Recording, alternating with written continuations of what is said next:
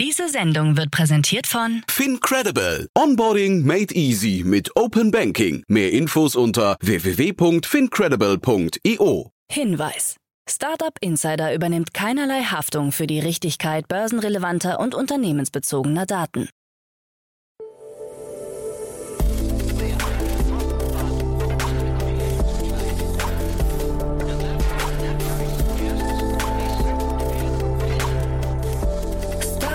Insider Daily. Morgen Update. Einen wunderschönen guten Morgen und herzlich willkommen zu Startup Insider Daily. Mein Name ist Jan Thomas. Heute ist Freitag, der 6. Mai. Ja, das sind heute unsere Themen. Nach Wirecard-Urteil müssen Aktionäre möglicherweise Dividende zurückzahlen. Zalando rutscht in die Verlustzone. Arbeitnehmer wünschen sich vor allem gutes Führungsverhalten. Binance unterstützt die Twitter-Akquisition von Elon Musk. Und Starbucks plant offensichtlich einen Einstieg in die NFT-Welt. Heute bei uns zu Gast im Rahmen der Reihe Investments und Exits mal wieder Daniel Wild von Mountain Alliance. Ja, und wir haben zwei ziemlich coole Themen besprochen, finde ich. Einen riesen Exit, so scheint es zumindest. Und ein Thema, das besonders für Immobilienbesitzer spannend sein dürfte, kommt sofort nach den Nachrichten mit Frank Philipp. Aber wie immer der kurze Hinweis auf die weiteren Folgen. Heute um 13 Uhr geht es hier weiter mit Johannes Kliesch, dem Co-Gründer von Snox. Und das Unternehmen kennt ihr, weil ich neulich mit Daniel Wild über das Unternehmen gesprochen habe. Und jetzt kam es zum Glück zum Interview. Snox kennt ihr wahrscheinlich, sind ja in der Startup-Welt ziemlich bekannt, haben die ganze Zeit wirklich gebootstrapped und haben jetzt eine Riesenrunde gedreht mit einem Private Equity Unternehmen. Das heißt, den beiden Gründern gehörte bis dato noch 100% an ihrer Firma. Jetzt haben sie da einen super Deal hingelegt. Die Hintergründe gibt's nachher um 13 Uhr. Und um 16 Uhr wird's auch sehr, sehr spannend. Axel Bart Bringeus ist hier der Co-Gründer von Informed. Und das Unternehmen kennt ihr vielleicht, weil Jan Mitschaiker es neulich angesprochen hat und Katharina Neuhaus von Vorwerk Ventures es vorgestern analysiert hat. Ja, das Unternehmen ist wirklich sehr, sehr cool, muss ich sagen. Es könnte eine Art Spotify für News werden, aber wollen wir mal schauen, wie groß das wirklich werden kann. Auf jeden Fall hat das Unternehmen gerade Rückenwind und hat gerade eine Seed-Finanzierungsrunde in Höhe von 5 Millionen Euro abgeschlossen, unter anderem mit HV Capital und auch 468 Capital. Ja, also ein sehr, sehr cooles Thema. Das kommt nachher um 16 Uhr und jetzt kommen noch kurz die Verbraucherhinweise und dann, wie angekündigt, Frank Philipp mit den Nachrichten und danach dann Daniel Wild von Mountain Alliance. Werbung. Hi, hier ist Nina aus dem Content-Team von Startup Insider. Vielleicht hast du es ja schon gehört, wir haben endlich neben unserem Hauptkanal Startup Insider nun auch separate Kanäle für unsere verschiedenen Formate eingerichtet. Wenn du zum Beispiel nur unser tägliches Nachrichtenupdate Startup News hören möchtest, kannst du ab jetzt ausschließlich den Startup News Kanal abonnieren. Gleiches gilt für Investments und Exits, Startup Spotlight und alle anderen Formate, die zukünftig kommen werden. Die volle Ladung Startup Insider, also alle Formate, gibt es natürlich weiterhin hier auf dem Hauptkanal. Also, um die einzelnen Kanäle zu abonnieren, besuche jetzt startupinsider.de/slash insider. Wir sehen uns auf deinem Lieblingskanal. Startup Insider Daily. Nachrichten. Nach Wirecard-Urteil gezahlte Dividende in Gefahr. Dem Landgericht München zufolge sind die Bilanzen von Wirecard der Jahre 2017 und 2018 nichtig, was auch die Dividendenbeschlüsse für die beiden Jahre betrifft. Die Kammer gab am Donnerstag einer Klage des Insolvenzverwalters Michael Jaffe statt. Sollte das Urteil rechtskräftig werden, könnte der Insolvenzverwalter die gezahlten Dividenden in zweistelliger Millionenhöhe von Aktionären zurückfordern. Wirecard hatte 2017 und 2018 Gewinne von zusammen mehr als 600 Millionen Euro ausgewiesen. Wirecard war 2020 nach dem Eingeständnis von Scheinbuchungen in Höhe von 1,9 Milliarden Euro zusammengebrochen. Der frühere Vorstandschef Markus Braun sitzt seither in Untersuchungshaft. Die Münchner Staatsanwaltschaft geht davon aus, dass das Guthaben frei erfunden war. Ja, meine Damen und Herren, ich will gar nicht lange drumherum reden. Die neuen Quartalszahlen stehen an. Zalando rutscht in die Verlustzone. Im ersten Quartal des Jahres ist der Umsatz von Europas größtem Mode-Online-Händler Zalando erstmals zurückgegangen und führt als Grund vor allem die erwarteten Veränderungen des Konsumverhaltens nach der Pandemie an. Am Ende steht ein Umsatz von 2,2 Milliarden Euro in den Büchern, was ein Minus von 1,5 Prozent bedeutet. Das Unternehmen geht von einem bereinigten Betriebsverlust von knapp 52 Millionen Euro aus. Im Vorjahreszeitraum lag der Betriebsgewinn noch bei 93 Millionen Euro. Die Zalando-Aktie fiel am Donnerstagnachmittag zwischenzeitlich über 13,5 Prozent zum Vortag auf 32,10 Euro. Der Kurs war bereits in den vergangenen Wochen immer weiter gesunken. Arbeitnehmer wünschen sich gutes Führungsverhalten. 59 Prozent der befragten Arbeitnehmer in Deutschland wünschen sich einer Studie des Forsa-Institutes im Auftrag des Berufsnetzwerks Zink zufolge vor allem ein gutes Führungsverhalten der Vorgesetzten. Darunter dürften neben der nötigen Fachkompetenz auch Aspekte wie Glaubwürdigkeit und Kritikfähigkeit eine entscheidende Rolle spielen. Flexible Arbeitszeiten, ein höheres Gehalt, einen sinnvollen Job liegen auf den weiteren Plätzen der Wunschliste. eBay mit weniger Kunden. eBays Quartalszahlen zufolge ist die Zahl aktiver Kunden im Vergleich von 163 Millionen auf 142 Millionen gesunken, was einem Rückgang von 13 Prozent entspricht. Auch der Umsatz ist um 6 Prozent auf 2,5 Milliarden Dollar zurückgegangen. Beim Bruttowarenvolumen muss eBay ein Minus von 20 Prozent auf 19,4 Milliarden Dollar beklagen. Der Gewinn ist um 16 Prozent auf 625 Millionen Dollar geschmolzen. eBay CEO Jamie Iannone bemühte sich um Beschwichtigung. Unser Team hat ein weiteres starkes Quartal abgeliefert, am oberen Ende unserer Erwartungen. Trotz des derzeitigen Gegenwinds auf der Makroebene bleiben wir zuversichtlich in Bezug auf unsere langfristige Strategie. No, we are showing very healthy growth in these sectors. Booking wächst stark. Die Reiseplattform Booking.com hat erneut ein sehr hohes Umsatzwachstum vorgelegt. Im ersten Quartal 2022 stieg er im Vergleich zum Vorjahr um 136,3 Prozent auf 2,67 Milliarden Dollar. Damit verlangsamte sich das Wachstum der Online-Reisebuchungsplattform sequenziell leicht. Im Vorquartal betrug dies noch 141 Prozent. Zusammen erwirtschaftete die Booking Holdings als Betreiber von Kayak.com, Booking.com und OpenTable.com allerdings ein Nettoergebnis von minus 700 Millionen Dollar.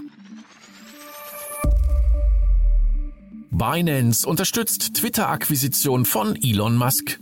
Ein Dokument der US-Börsenaufsicht zeigt, dass die weltweit größte Kryptobörse Binance am Kauf von Twitter durch Elon Musk beteiligt ist. Demnach lässt Binance-Chef Changpeng Zhao 500 Millionen US-Dollar springen, was der Kryptomilliardär selbst auf Twitter als kleinen Beitrag für den Zweck beschreibt. Zu den weiteren Geldgebern für die Twitter-Übernahme gehören Oracle-Mitgründer Larry Ellison, der auch Tesla-Investor ist, mit einer Milliarde Dollar. Sequire hat 800 Millionen Dollar beigesteuert, Y Capital 700 Millionen Dollar und Andresen Horowitz 400 Millionen Dollar. Als Ergebnis der neuen Investition erläutert Musk, dass das Margin-Darlehen in Höhe von 12,5 Milliarden Dollar, das er von Morgan Stanley und anderen Banken erhalten hatte, auf 6,25 Milliarden Dollar reduziert wurde. Außerdem erhöht er sein Gesamtkapitalengagement auf 27,25 Milliarden Dollar. TikTok will Einnahmen teilen. Obwohl TikTok die Pole Position der Download-Charts gepachtet zu haben scheint, haben Creator auf anderen Plattformen wie Instagram, Facebook oder YouTube bislang bessere Möglichkeiten, um Geld zu verdienen. Das könnte sich allerdings bald ändern. Über TikTok Pulse sollen Influencer mit großer Gefolgschaft mit Anzeigen in der App Geld verdienen können. Mindestens 100.000 Follower müssen es sein, um an dem Programm teilnehmen zu können. 50 Prozent der Einnahmen sollen an die Creator gehen. Auf TikTok konnten Creator bisher vornehmlich Geld über den 2020 eingeführten Creator Fund einnehmen. Das Unternehmen erklärte auf dem Blog, wir konzentrieren uns auf die Entwicklung von Monetarisierungslösungen in den verfügbaren Märkten, damit sich die Kreativen auf TikTok wertgeschätzt und belohnt fühlen. Starbucks plant NFT-Einstieg. Noch in diesem Jahr sollen NFT-Kollektionen von Starbucks auf den Markt kommen. Die NFTs werden dabei auf Kaffeekunst und Storytelling basieren, wie es von Seiten des Unternehmens heißt. Neben den NFTs selbst sollen Käufer auch Rabatte für physische Starbucks-Produkte erhalten. Brady Brewer, Chief Marketing Officer bei Starbucks, schwärmt von, Zitat, exklusiven Erlebnissen und Vergünstigungen. Auf welches Protokoll die Kaffeekette setzt und ob Starbucks auch ins Metaverse gehen möchte, ist offen. Erster Coca-Cola Mode Flagship Store in Europa eröffnet. Einen eher ungewöhnlichen Schritt geht der Brausehersteller Coca-Cola. Im Bezirk Covent Garden in London hat das Unternehmen den ersten Flagship Store seiner Art auf europäischem Boden eröffnet, der den modebegeisterten Kunden eine Reihe verschiedener Bekleidungskollektionen in limitierter Auflage, aber auch Produkte aus exklusiven Kooperationen mit britischen und internationalen Designern sowie Geschenkartikeln bieten soll. Eine nachhaltige Kollektion an Kleidung und Accessoires aus recyceltem Kunststoff steht ebenfalls bereit. Neben Mode kommt nach Angaben des Konzerns auch das eigentliche Kernprodukt nicht zu kurz, denn Besucher können sich auch auf einzigartige Getränkekreationen freuen. Startup Insider Daily. Kurznachrichten. Das Unternehmen One Farm kündigt an, im ostenglischen Suffolk Großbritanniens größte vertikale Farm zu eröffnen. In dem 6400 Quadratmeter großen umgebauten Lagergebäude sollen dann jährlich bis zu 415 Tonnen an Blattgemüse und Kräutern angebaut werden. Das Projekt soll bereits im kommenden Jahr in Betrieb gehen und ist das erste von 25 vertikalen Farmzentren in Großbritannien. Anderthalb Jahre nach dem Börsenskandal vermeldet die US-Firma Nikola einen Erfolg und die Auslieferung der ersten Serienmodelle seines Tree BEV Trucks. Am 21. März sei die Serienproduktion aufgenommen worden, so das Unternehmen. Wissenschaftler der University of Cambridge haben einen Roboter vorgestellt, der in der Lage ist, während der Zubereitung den Salzgehalt in Lebensmitteln zu erkennen. So könne zukünftig sichergestellt werden, dass das Gleichgewicht der Aromen ausgewogen ist. Rückläufige Umsatzzahlen haben dazu geführt, dass der Audiohersteller Bose erneut Mitarbeiter entlässt. Einer Sprecherin von Bose zufolge sei es im März 2022 zu Entlassungen gekommen. Rund 250 Personen mussten demnach ihren Hut nehmen. Seit 2019 hat der Hersteller in jedem Jahr mindestens 1000 Mitarbeiter entlassen. Bose hatte im Jahr 2021 einen Umsatz von 3,2 Milliarden US-Dollar erwirtschaftet. Zwei Jahre zuvor waren es noch 4 Milliarden US-Dollar. Und das waren die Startup Insider Daily Nachrichten von Freitag, dem 6. Mai 2022. Startup Insider Daily. Investments und Exits. Ja, cool, dann freue ich mich sehr. Daniel Wild ist wieder hier von Mountain Alliance. Hallo Daniel. Ich mich auch, Jan. Freue mich sehr. Hi. cool, cool, dass du da bist. Und ich habe gerade in den letzten Tagen an dich gedacht, weil ich, wir, wir haben ja letztes Mal über Snox gesprochen und ich hatte den Johannes Kliesch hier zu Gast. Äh, ich glaube, der Podcast kommt auch in den nächsten Tagen. Ähm, also einen der beiden Gründer von Snox und die beiden Jungs sind wirklich, das also haben wir ja schon drüber gesprochen neulich. Die, haben's, die ja, haben super echt was Thema. Geiles aufgebaut. Ne? Ja, und als Unternehmer Bootstrap so ein Ding hochzuziehen und dann irgendwann Investoren reinholen, einfach toll. Und äh, vielleicht mal ganz kurz zu euch nochmal, Daniel. Äh, bei euch geht es auch gerade richtig zur Sache, ne? Ja, also ich meine, ihr wisst ja alle, ich bin, wie oft schon vorgestellt, ich bin äh, inzwischen der Aufsichtsrat äh, der Mountain Alliance, die Firma, die ich mal gegründet habe unter dem Namen E-Commerce Alliance, die seit, seit drei Jahren ungefähr Mountain Alliance heißt. Und wir sind ein börsennotierter Venture Capitalist, wenn man so will. Wir haben ein Beteiligungsportfolio von 26 schnell wachsenden digitalen Firmen und seit letztem Sommer, also seit der letzten HV, äh, bin ich von dem äh, CEO in den äh, Aufsichtsrat rein. Und heute haben wir unsere Zahlen vom letzten Jahr verkündet und die waren ganz gut. War heute die Meldung, das heißt, jetzt kann ich darüber sprechen, sonst kann ich oft nicht darüber reden. Ähm, also für die Hörer gestern, um ne? Genau, für die Hörer ist das dann gestern. Ach so, ja, Ja, richtig. macht gar nichts, ja, ja, genau, richtig. Aha. Und, und äh, worum geht es bei uns? Es geht natürlich darum, dass wir irgendwie Gewinne erzielen wollen, aber vor allen Dingen geht es um die Zielsetzung, den NAV zu steigern, also den Net Asset Value. Ne? Letztes Jahr war ein gutes Jahr, da sind zum Beispiel Summit als Investoren in Lingoda eingestiegen, da steigt dann der Wert von Lingoda und so weiter. Und so haben wir aktuell einen ähm, Portfoliowert von 52 Millionen Euro. Und irgendwann habe ich die Firma mal begonnen, da war eigentlich nichts drin. Da war sozusagen, es ist über die letzten zehn Jahre quasi kontinuierlich aufgebaut worden und durch Portfolio-Zukäufe erweitert worden. Unser Ergebnis ähm, pro Aktie, also sozusagen das, das, äh, der Profit, also insgesamt war 3,77 Millionen und das ist 55 Cent pro Aktie. und die Steigerung aufs Vorjahr mit, mit 48 Cent pro Aktie. Und das ist auch der Grund, warum ich so gerne über Börsenthemen rede, weil ich mache schon seit über 20 Jahren Venture Capital, aber ich mache eben auch schon seit 15 Jahren Börse. Und in der Mountain Alliance begegnen sich beide Themen und macht nach wie vor Spaß. Also ich habe jetzt keine Vergleichswerte, aber es klingt erstmal super, Daniel. Vielleicht äh, rein Interesse halber mal, wie macht ihr eigentlich Gewinne? Also wie geht das? Durch Verkäufe dann von euren Portfolien oder wie läuft das genau, bei euch? Ja? Genau, genau. Wir machen Gewinne durch Verkäufe. Ähm, natürlich auch, ähm, sagen wir mal so, wir haben auch Teilverkäufe manchmal. Wir haben auch, äh, natürlich, auch wenn wir eine große Zuschreibung haben, kommt das auch dazu. Aber insgesamt ist halt so, wir haben, das ist auch ungewöhnlich bei uns, wir, weil wir ursprünglich E-Commerce Alliance auch selbst Firmen gebaut haben. Wir haben selber äh, vier Beteiligungen, die uns zu 100 Prozent oder mehrheitlich gehören, die wir auch konsolidieren. Das heißt, wir haben sogar auch operative Gewinne, manchmal auch Verluste.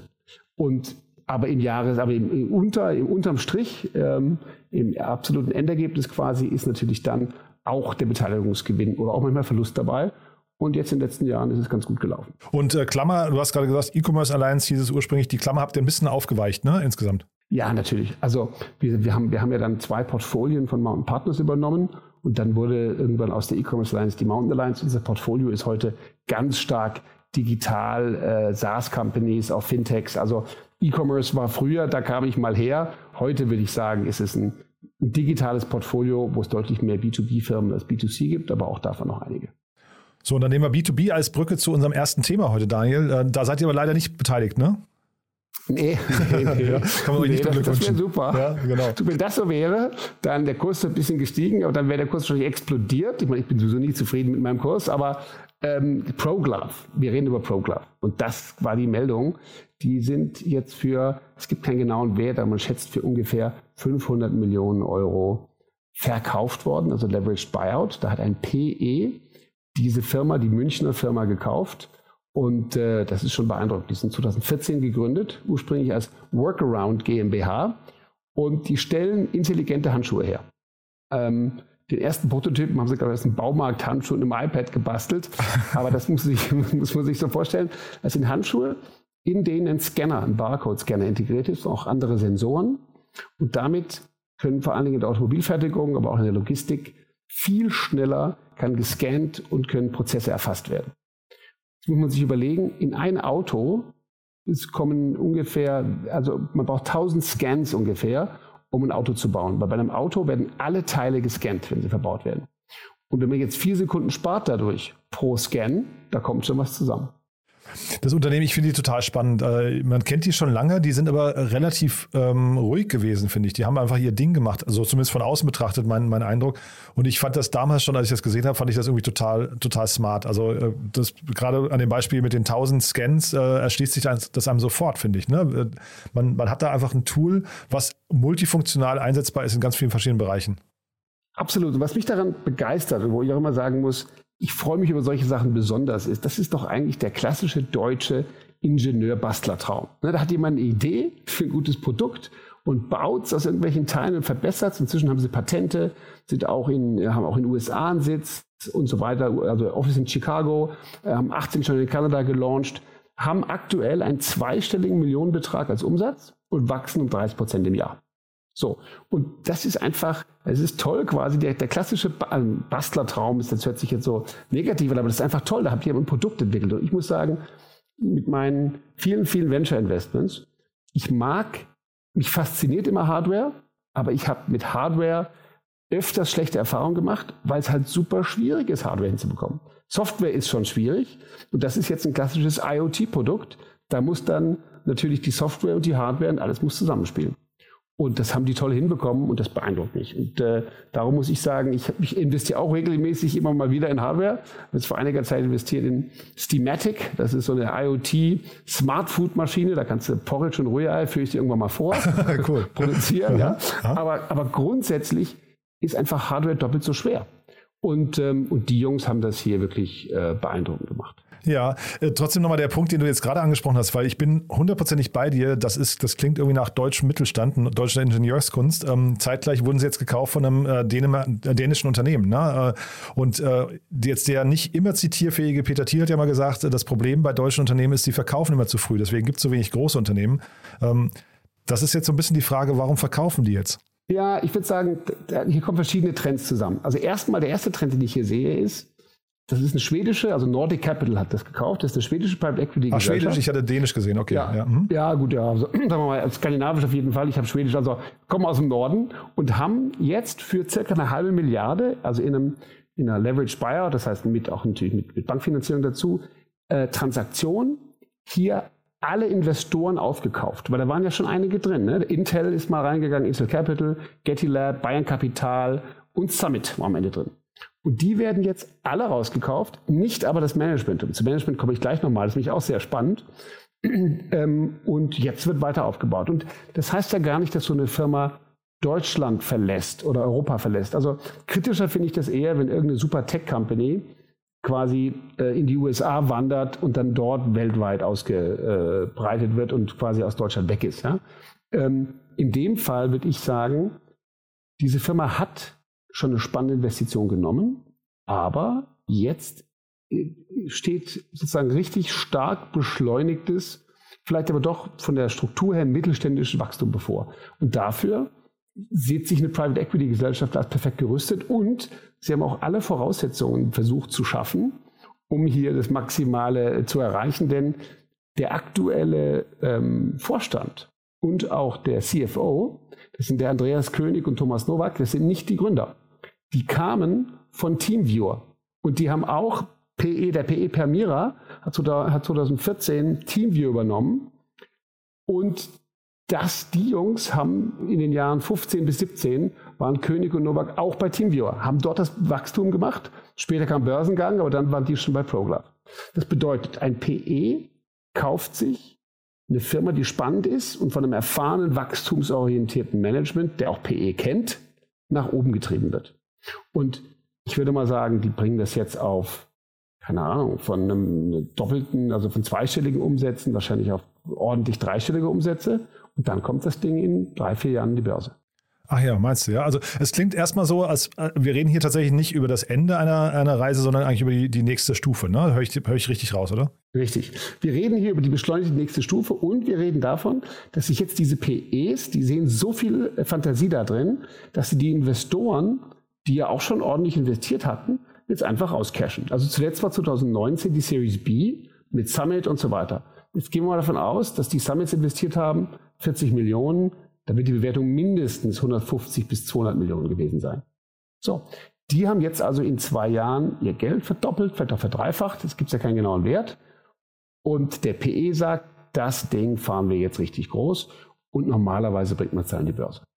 Und PE heißt doch aber auch gerne dass man es noch mit anderen zusammen mercht. Ne? Das heißt, man könnte sich auch vorstellen, hier entsteht irgendwie vielleicht sogar ein Portfolio mit, äh, sag mal, aus dieser Position heraus, die sie jetzt schon haben. Die ist ja wirklich auch, ist ja, ist ja ein, sag mal, ein sehr vielversprechender Spot. Ne? Ähm, da könnte man wahrscheinlich noch viel drum rumbauen, ne? Absolut. Also PE zeichnet sich eigentlich durch, durch drei Sachen aus. Erstens, ähm, die machen Mehrheitsübernahmen, im Gegensatz zu VCs, die ja Minderheitsübernahmen machen. Zweitens, machen die oft, das was du ansprichst, dann noch Buy and Build dazu, also Add-on Acquisitions, um eine viel größere Story zu bauen. Und drittens gehen PEs eigentlich nur in Firmen rein, früher jedenfalls, die profitabel sind, weil sie dann darauf auch Finanzierung abstellen können. Jetzt weiß man nicht, ob die schon profitabel sind. Ich könnte mir gut vorstellen, dass die es noch nicht sind und der PE trotzdem sagt, das ist so ein spannender Space und so ein Wachstum, das machen wir jetzt hier. Hm. Also sehr, sehr, sehr spannendes Thema, muss ich sagen.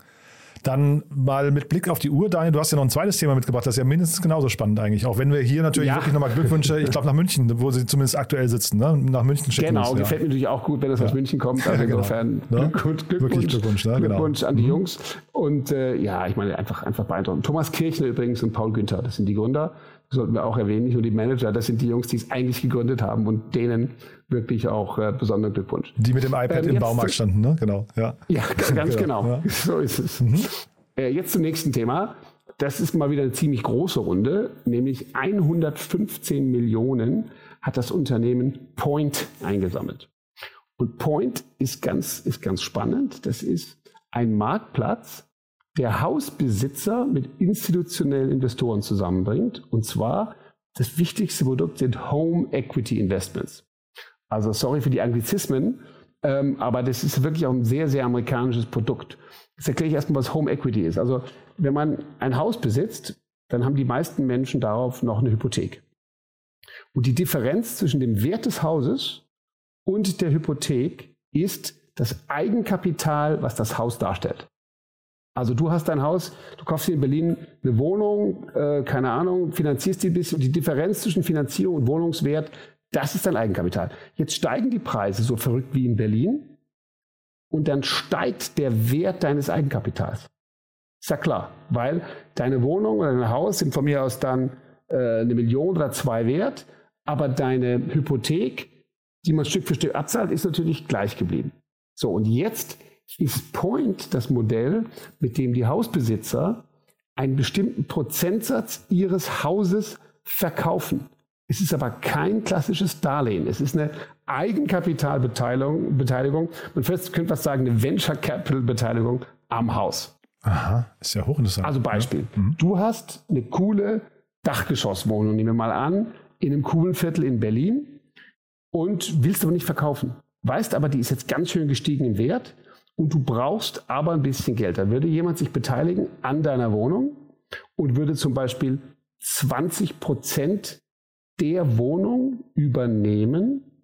Dafür kriegst du Cash und dieses Cash musst du erst in 30 Jahren zurückzahlen, beziehungsweise wenn das Haus verkauft wird, partizipiert der, der das Cash gegeben hat, an dem Prozentsatz. Also du hast quasi 20 Prozent, nehmen wir mal an, des Eigenkapitals deines Hauses verkauft wenn das Haus sich verdoppelt in zehn Jahren, dann hat sich für den Investor auch sehr gelohnt. Das heißt, es könnte sogar eine ganz gute Gelegenheit sein, um dann vielleicht sogar ein, ich weiß nicht, Immobilienportfolio zu beginnen, ne? weil du dann die 20 Prozent wieder nehmen kannst, um vielleicht die nächste Wohnung irgendwie anzufinanzieren. Ganz genau. Ja, also jetzt muss man ja sagen, warum, warum ist die Nachfrage nach dem Thema so hoch zurzeit, gerade in den USA? Das ist ein US-Thema. In Deutschland gibt es sowas auch, kommen wir gleich noch dazu, aber in den USA gibt es aktuell 40, das ist mal das Marktpotenzial, 40 Millionen Amerikaner, die in ihrem Haus 100.000 oder mehr Dollar Home Equity haben. So.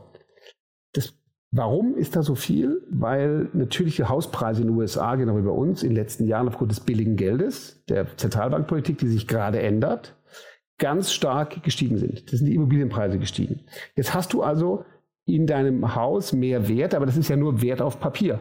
Und wenn du diesen Wert jetzt heben willst, gibt es klassischerweise die Methode zu sagen, okay, du refinanzierst dein Haus, also löst den alten Kredit ab, nimmst einen neuen auf, oder aber nimmst einen zusätzlichen Kredit auf. Aber diese beiden Themen, vor allem die zusätzliche Kreditaufnahme, führt ja zu höheren Zahlungen. Und die Amerikaner, die das machen, wollen typischerweise das Geld nutzen, um alte Kredite abzuzahlen, Kreditkartenschulden abzuzahlen, Studiengebühren für Kinder zu finanzieren oder, was du gesagt hast, in ein weiteres Haus rein zu investieren und dafür Eigenkapital zu nutzen. Ein hochspannendes Modell, muss ich sagen. Ist aber hinterher wirklich eigentlich, also das, ist ja noch nicht mal ein richtiges Fintech, das ist eigentlich ein, einfach nur ein Finanz, Finanzthema, ne? ein Finanzierungsthema. Ja, also so. Also was, ich immer bewundere, ist schon die, sagen mal, die Ausgereiftheit des amerikanischen Finanzmarktes ja, und auch wie viel Geld man dabei verdienen kann, weil wir kommen gleich dazu, das Modell, man kann es auch ein bisschen kritisieren. Ja. Denn ähm, jetzt musst du sagen, erstmal die Möglichkeit, aus dem Wert deines Hauses was rauszuziehen und heute zu nutzen, ohne ein Haus aufzugeben, das ist ja auch für viele Leute in Deutschland oder, oder viele ältere Leute relevant oder Leute, die einfach jetzt plötzlich Geld brauchen für so ein Thema. Und jetzt ist das Modell so sophisticated, das nehmen wir jetzt mal an, rechnen wir mal ein Beispiel. Das Haus in den USA ist eine Million wert, es hat 500.000 äh, Mortgage, also Hypothek drauf. Das heißt 500.000 das Eigenkapital. Jetzt braucht der, ähm, der, der Mensch, der das Haus hat, möchte sagen mal 150.000 Dollar haben. Das wären dann 15 Prozent von der Million. Jetzt sagen die aber, ah, um sicher zu sein, machen wir erstmal 50 Prozent Wertabschlag. Dann wird das Haus noch bewertet mit 850. Und dann gibt es halt für die 150 20 Prozent. Bedeutet, wenn das Haus dann sich nicht im Wert entwickelt, sondern gleich bleibt, haben die Investoren trotzdem die Rendite aufgrund des Abschlags. Wenn der Hauspreis aber stark fällt, dann kann es auch vorkommen, dass die Investoren da Verlust haben.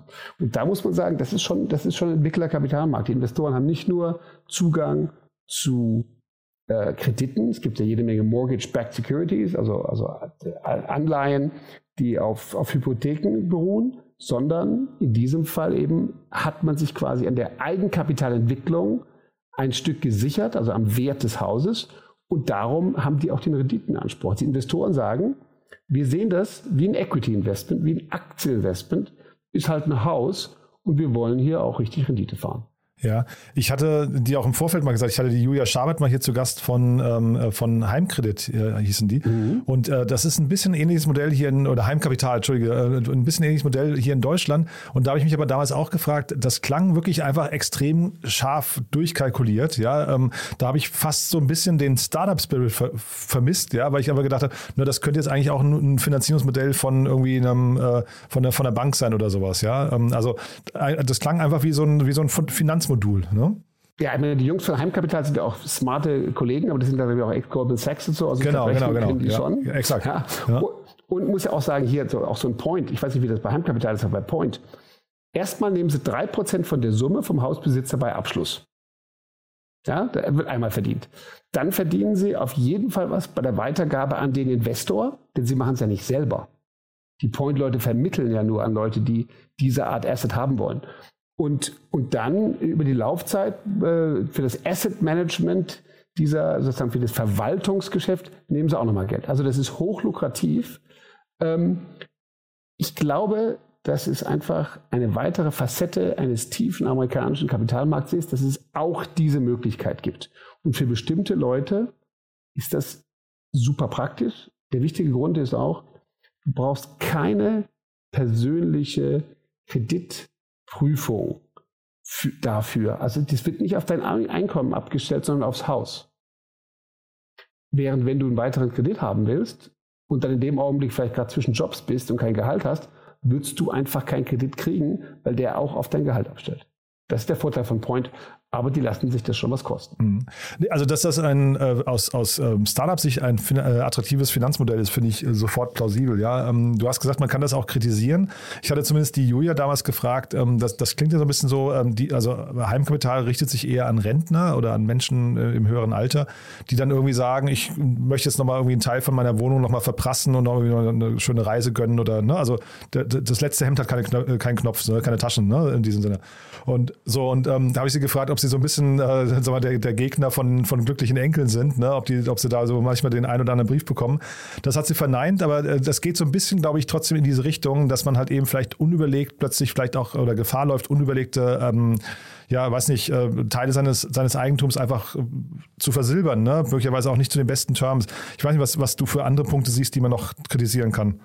Ja, also der Punkt, den ich vor allem jetzt bei Point schon ein bisschen kreditwürdig halte, ist eben die Tatsache, dass das zwar gut ist für die, die das Geld brauchen und für die ist auch sehr praktisch, aber das doppelte Verdienen, also eine Kommission vorne und eine hinten und über die Laufzeit und dann dieser Discount, der zur sicheren Rendite, nicht zur sicheren, aber zur wahrscheinlichen Rendite führt, das finde ich halt schon ein bisschen üppig. Ne? Und am Ende zahlt das drauf natürlich der Hauseigentümer.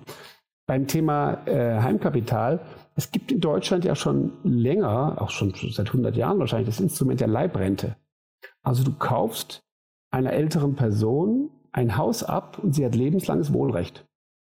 Und das bei Heimkapital, glaube ich, auch so. Also die können da wohnen bleiben. Jetzt, wenn du natürlich überlegst, keine Ahnung, jetzt in München äh, oder in Berlin hat irgendwie ein älterer Mensch in einem äh, wunderschön teuren Vorort ein Haus, aber keine hohe Rente, dann ist das schon eine super Sache, um einen Kapitalstock oder eine regelmäßige Zahlung zu bekommen, die man sonst nicht hätte. Also insofern halte ich das für eine gerade in Deutschland die Rententhematik für eine sehr sinnvolle Ergänzung. Äh, am Ende muss man nur hoffen, dass es viel Wettbewerb gibt. Und wenn es viel Wettbewerb gibt, dann werden irgendwann auch die Überrenditen, die natürlich alle diese Startups versuchen zu fahren, runtergedrängt werden. Du meinst, dass der Markt das von selbst reguliert dann im Endeffekt? Ja, ja, ja davon ja. gehe ich aus. Ja, weil das ist, glaube ich, notwendig, weil äh, ne, man, man kennt jetzt die Situation nicht, in die Menschen da, im, äh, in den Menschen dann zum Teil sind. Und das kann natürlich sein, dass du wirklich in dem Moment dich eigentlich, dass du ein sehr für dich selbst sehr unattraktives, unvorteilhaftes Modell dann irgendwie unterschreibst, was, was man mit klarem Kopf oder ohne Not vielleicht nicht machen würde. Ne? Genau, das ist absolut richtig. Und gleichzeitig muss man auch sagen, ähm, wenn man jetzt davon ausgeht, was man eben vielleicht nicht kann, aber sollte, dass dann beide Seiten richtig rechnen können ich kann mir auch vorstellen, dass es zurzeit ein paar Investoren gibt auf der Käufer- oder auf der Investorenseite, die da nicht gut rechnen, weil wir uns ja mitten in einer ganz extremen Zinswende befinden. Also die FED hat, auf, der Podcast kommt am Freitag, äh, hat sozusagen am Mittwoch um einen halben Prozentpunkt ähm, die Zinsen angehoben. Das ist schon signifikant, was da passiert. Und die Tatsache, dass das jetzt deutlich weiter steigen wird, man rechnet mit fünf weiteren Zinsanhebungen äh, im selben Größenordnung dieses Jahr, das wird auch auf die Hauspreise sich auswirken. Und vielleicht, vielleicht sind am Ende die Hausbesitzer, die jetzt sozusagen ihr Equity, was jetzt auf einem historisch vielleicht hohen Wert ist, zum Teil ausgecasht haben, vielleicht sind das die Glücklichen. Wir, wir sollten sie ihnen wünschen. Nee, hundertprozentig, wobei man natürlich auch dem Startup immer alles Gute wünscht. Ne? Also wir sind ja, glaube ich, jetzt hier sehr neutral und hoffen einfach, ja. dass da eben kein Schabernack getrieben wird. Ich glaube, das ist das einzig Wichtige dabei. Ne? Ja, sagen wir so, ich, also ich, nochmal, das, das habe ich auch schon oft gesagt, ich bewundere einfach da die Tiefe und die Facetten, den Facettenreichtum von diesem amerikanischen Kapitalmarkt, der hier wieder um eine weitere Facette, Facette bereichert wird. Und noch eine wichtige Zahl, ne? über eine Milliarde Dollar haben die zur Verfügung, um Geld, auszu, Geld zu vermitteln an diese Hausbesitzer. Also die Investoren fragen das richtig nach und die Nachfrage auf der anderen Seite, ich glaube 5000 Hausbesitzer haben das schon gemacht. Also aktuell wird da auf beiden Seiten ein Markt gemacht, der, der sich zusammenfindet und hohe Nachfrage hat. Hm. Und ich finde es vielleicht noch ganz kurz hier eine Anmerkung zu dem Gründertrio. Ne? Ähm, einer davon ist ja der, der, der, Gründer oder einer der Gründer von Affirm. Und das finde ich auch nochmal spannend, Richtig. wenn du, ne, also da bist du ja dann irgendwie, man merkt, wenn du einmal anfängst, dich mit solchen Zahlen zu beschäftigen, dann suchst du, glaube ich, auch nach solchen Modellen, wo immer noch größere Beträge hin und her gewechselt werden. Ne? Also weil Affirm ist ja, ist ja, sag mal, das ist das Gleiche in kleinen, würde ich sagen, ne? wo man halt irgendwie versucht, ja, ne, äh, weiß nicht, wie du das siehst, aber genau. da hast du so Experten. Bin ich genau bei ne? dir. Genau. Mhm. Absolut. Ich meine, ja, und natürlich ist auch so, gerade dieser Fintech-Markt durch den USA besonders heiß und in Kalifornien noch mal mehr. Ich hatte, glaube schon mal erwähnt hier in einem unserer Folgen, Folgen, ich bin beteiligt an Plum Lending in den USA. Die machen Kreditvermittlung im Bereich Gewerbeimmobilienhypotheken. Da sind die Zahlen halt noch mal größer. Ne? Also bei Affirm sind sie ganz klein. Hier geht es jetzt bei Point um durchschnittliche Größenordnungen so von 100, 200 bis 500.000 Dollar. Und jetzt in dem Kreditvermittlungsgeschäft über Data Science, was Plum macht, da geht es um äh, Hypotheken von 50 und 100 Millionen in der Spitze. Ach, was echt, und, ja? Ja, ja, ja. Und das natürlich, da geht es halt dann richtig ab. Also natürlich 100 Millionen ist dann wirklich mal der Supertreffer, aber durchschnittlich liegen die bei 10 bis 12. Und, ja, und, und je größer die Zahl, desto kleiner kann auch die Marge sein, die du dir ziehst. Irgendwann macht es dann Spaß. cool. Du, also hat großen Spaß gemacht, Daniel. Haben wir denn was Wichtiges vergessen zu den Themen? Können wir jetzt wahrscheinlich noch ewig drüber reden, ne? aber also ja, so von den Eckpunkten, glaube ich, das waren die wichtigsten. Ne? Ich glaube, wir haben das besprochen. Es ist ein, ist ein spannendes Thema. In Deutschland immer mehr vergleichbare Modelle, du hast es genannt. Und ähm, ich glaube, dass das sind Themen, von denen wir immer mehr sehen werden. Und dann vielleicht nochmal kurz die Brücke zu euch. Also du hast ja vorhin gesagt, ähm, also zum einen, ihr habt Zahlen rausgebracht, die waren gut. Wer da investieren möchte, ich gebe keine, ähm, äh, kein, keine Empfehlung ab, aber sich das mal anzugucken. Sag nochmal kurz euer, eure WKN-Nummer. Der, der, hast du jetzt mal die, ja, logisch, aber immer gerne A12UK0 und ähm, wir sind wir sind in Deutschland, wir sind in Frankfurt notiert und auch an der Börse in München. Ja, und ich meine, grundsätzlich freue ich mich auch immer über Leute, die sich dafür interessieren. Wie gesagt, wir sind eine einfache Art, sich an digitalen wachsenden Firmen zu beteiligen. Genau. Und ich wollte eigentlich die Brücke schlagen zu, du freust dich auch, wenn sich, wenn sich Leute bei dir melden, die irgendwie Portfolien äh, traden möchten, ne? Absolut. Also das ist ja auch das Hauptthema. Und wir denken auch, dass es jetzt in nächster Zeit ähm, eine Menge Family Offices geben wird oder auch vielleicht sogar Gründer, die gesagt haben, oh, jetzt habe ich jetzt hier viel in, in Assets investiert, aber es dauert auch noch eine ganze Weile. Wir kaufen gerne kleine und mittelgroße digitale Beteiligungsportfolios. Kann natürlich jetzt umgekehrt sein, dass jetzt Leute auf den Trichter kommen und sagen, ich verkaufe jetzt ein Stück von meinem Haus und kaufe mir dafür Digitalportfolien. Ne? Also ja.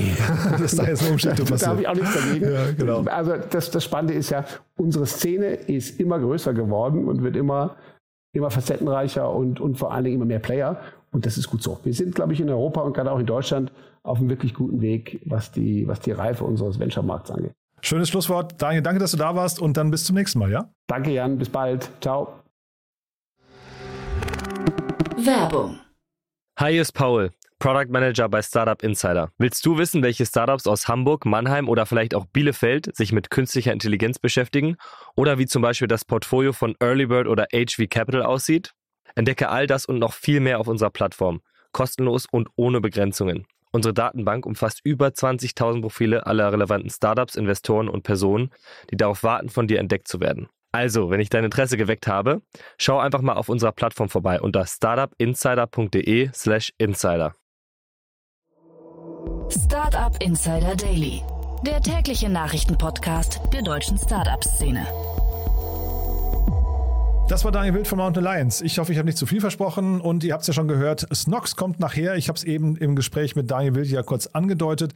Ihr seht schon, ich habe nicht immer den besten Einblick auf unseren Redaktionsplan, aber wie es der Zufall so will, nachher kommt also Snox um 13 Uhr. Johannes Kliesch, der Co-Gründer von Snox, erklärt uns die ganzen Hintergründe und erklärt uns vor allem sehr, sehr transparent, was das Unternehmen richtig gemacht hat und was es falsch gemacht hat.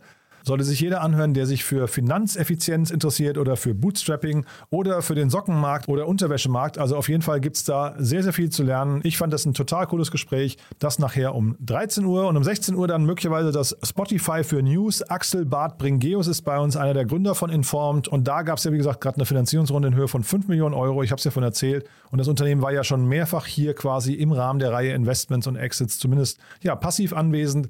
War auch ein tolles Gespräch, kommt nachher um 16 Uhr, kann ich euch auch nur ans Herz legen. So, ich freue mich, wenn wir uns wiederhören. Ich danke euch auch schon mal, wenn ihr uns weiterempfehlt. Ihr wisst ja, wir freuen uns immer über neue Hörerinnen und Hörer. Dafür schon mal vielen Dank an euch und ja, ansonsten hoffentlich bis nachher. Ciao, ciao. Diese Sendung wurde präsentiert von Fincredible. Onboarding made easy mit Open Banking. Mehr Infos unter www.fincredible.io.